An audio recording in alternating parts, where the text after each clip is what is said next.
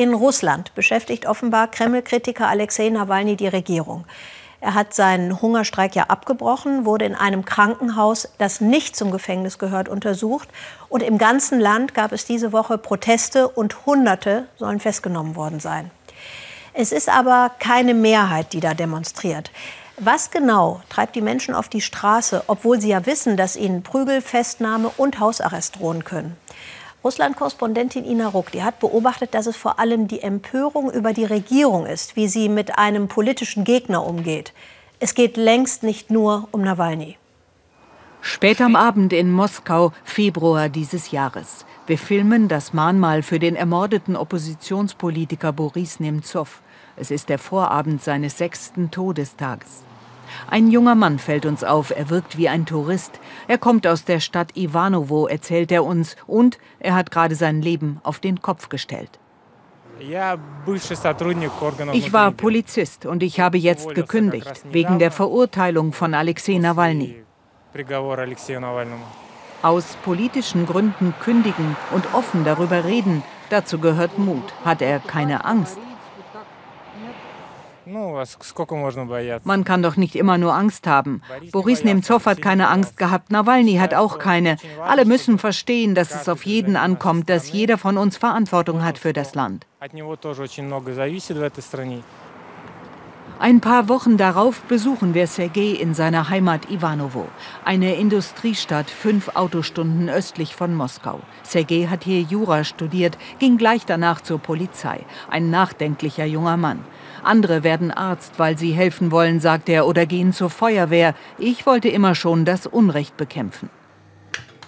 Sergei ist 28. Fünf Jahre war er Polizist, hätte mit seinem Studium Karriere machen können. Er lebt jetzt erstmal vom Ersparten. Und er bloggt bei YouTube und Instagram. Seine Kündigung hat er online angekündigt, noch in Uniform, am Tag des Urteils gegen Nawalny. Er habe schon länger Zweifel gehabt, sagt Sergei. Das Urteil sei ein letzter Tropfen gewesen, auch das harte Vorgehen der Polizei bei den Demos. Sergei kennt auch dieses Video. Da tritt in St. Petersburg ein Polizist eine Frau nieder und er bekommt nicht mal ein Verfahren. Sie haben ihn nicht entlassen. Ich will nicht mehr Teil dieses Systems sein. Ich würde mich schämen für die Gewalt, auch wenn ich selbst nicht dabei gewesen wäre. Im März ist Sergei auf dem Weg nach Moskau zum Seminar für angehende Lokalpolitiker und Politikerinnen, organisiert von einer Bürgerrechtsgruppe. Leute von überall her, die jetzt in die Politik wollen, wie Sergei. Auf dem Podium prominente Oppositionelle. Nach nicht mal einer halben Stunde stürmt die Polizei die Versammlung, nimmt jede und jeden fest. Einen trifft es mitten in unserem Interview.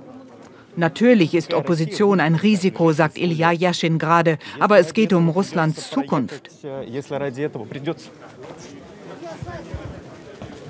Auch Sergei wird festgenommen, zum ersten Mal in seinem Leben. Er wird noch am selben Tag wieder freikommen und später zu einer Geldstrafe verurteilt werden. Im April sind wir wieder in Ivanovo. Sergei filmt für seinen Blog. Auch hier demonstrieren sie jetzt für Nawalny, eine Minderheit, wie überall in Russland. Wegen Nawalny stehen die da. Den kenne ich natürlich. Das ist ein schlechter Mensch. Alle sagen das. Für Nawalny zu sein, dazu gehört auch in Ivanovo Mut. Dutzende werden festgenommen. Auch Sergei, obwohl er nur filmt, landet später auf der Wache. Er wird wieder ein Verfahren bekommen. Es sei ein bitteres Gefühl gewesen, den Kollegen von früher zu begegnen, erzählt er uns später. Auf dem Platz habe ich viele Bekannte gesehen. Wir haben nicht gesprochen. Sie hatten die Augen auf den Boden gerichtet. Aber erkannt habe ich sie. Die meisten seiner früheren Kollegen verstünden ihn ohnehin nicht, sagt Sergei. Sie interessierten sich nicht für Politik, so wie eben die Mehrheit der Menschen im Land. In ganz Russland sind drei Fälle von Polizisten bekannt, die wegen der jüngsten Ereignisse und der Gewalt gegen Demonstranten gekündigt haben.